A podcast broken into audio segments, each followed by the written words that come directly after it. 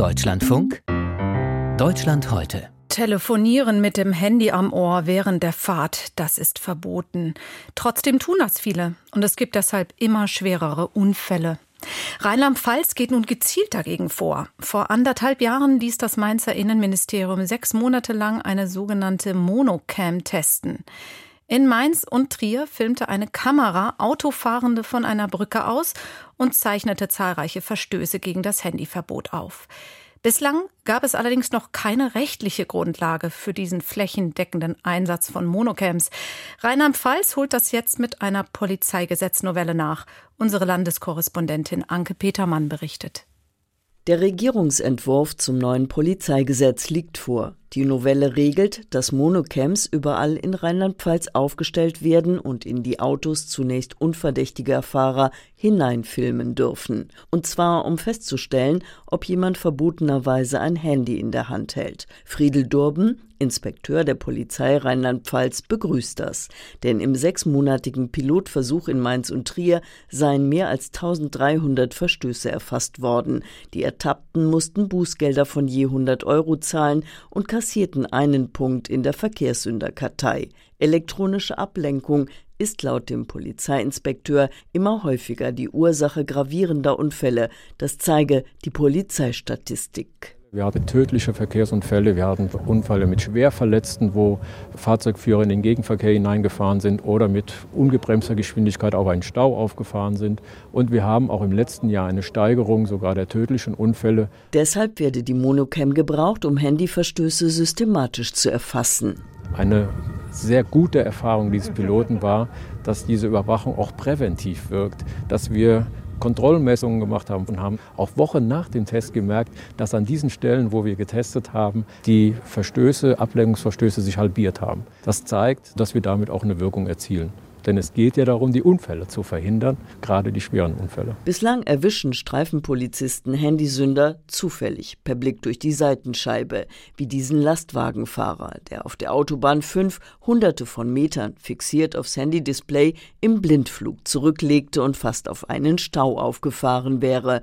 Der Mann ist einsichtig, ihm ist klar, was er riskiert hat. Beim Unfall bei alles, ich weiß. Ja. Ich habe warum, warum Handy gemacht?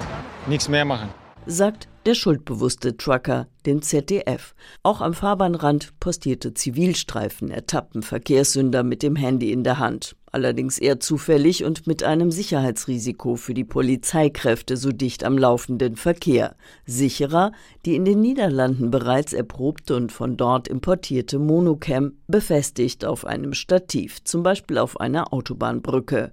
Unauffällig auf der Brückenrampe geparkt ein Kontrollbus der Polizei. Matthias Emmerich, inzwischen Leiter der Polizeiinspektion Trier, erklärte am Rande des Pilotversuchs vor etwa anderthalb Jahren, was die Monocam auf bis zu drei Autobahnspuren erfasst und in den Kontrollbus überspielt ein Mobilfunktelefonähnliches Gerät. Da sind Längen-Breiten-Verhältnisse, ein Markenemblem, ein Kabel, was unten angeschlossen ist und auf der anderen Seite eine gewisse Handhaltung, die das Mobilfunktelefonähnliche Gerät umschließt. Kommen beide Parameter zusammen, wird ein Vorschlag des Systems gemacht an die Kontrollkräfte, die dann den Verstoß noch einmal physisch durch Manpower bewerten. Dass die Polizei an einem Straßenabschnitt Handyverstöße ermittelt und aufzeichnet, offenbaren Verkehrsschilder den Autofahrenden im Vorhinein. Auf den eckigen weißen Schildern ist eine Kamera abgebildet. Überwachung Handyverbot steht darauf. Außerdem ein Pfeil mit Kilometerangabe. Auf zwei bis vier Kilometern Strecke erkennt der Handyblitzer Verstöße. Offene Verwendung heißt das im Fachjargon und bei der soll es bleiben, so Michael Ebling, Innenminister von Rheinland-Pfalz. Wir haben bei der Monocam immer deutlich gemacht, offene Verwendung und auch eindeutig nur für den Bereich der Verwendung, nämlich zur Verhinderung von Ablenkungen im Straßenverkehr.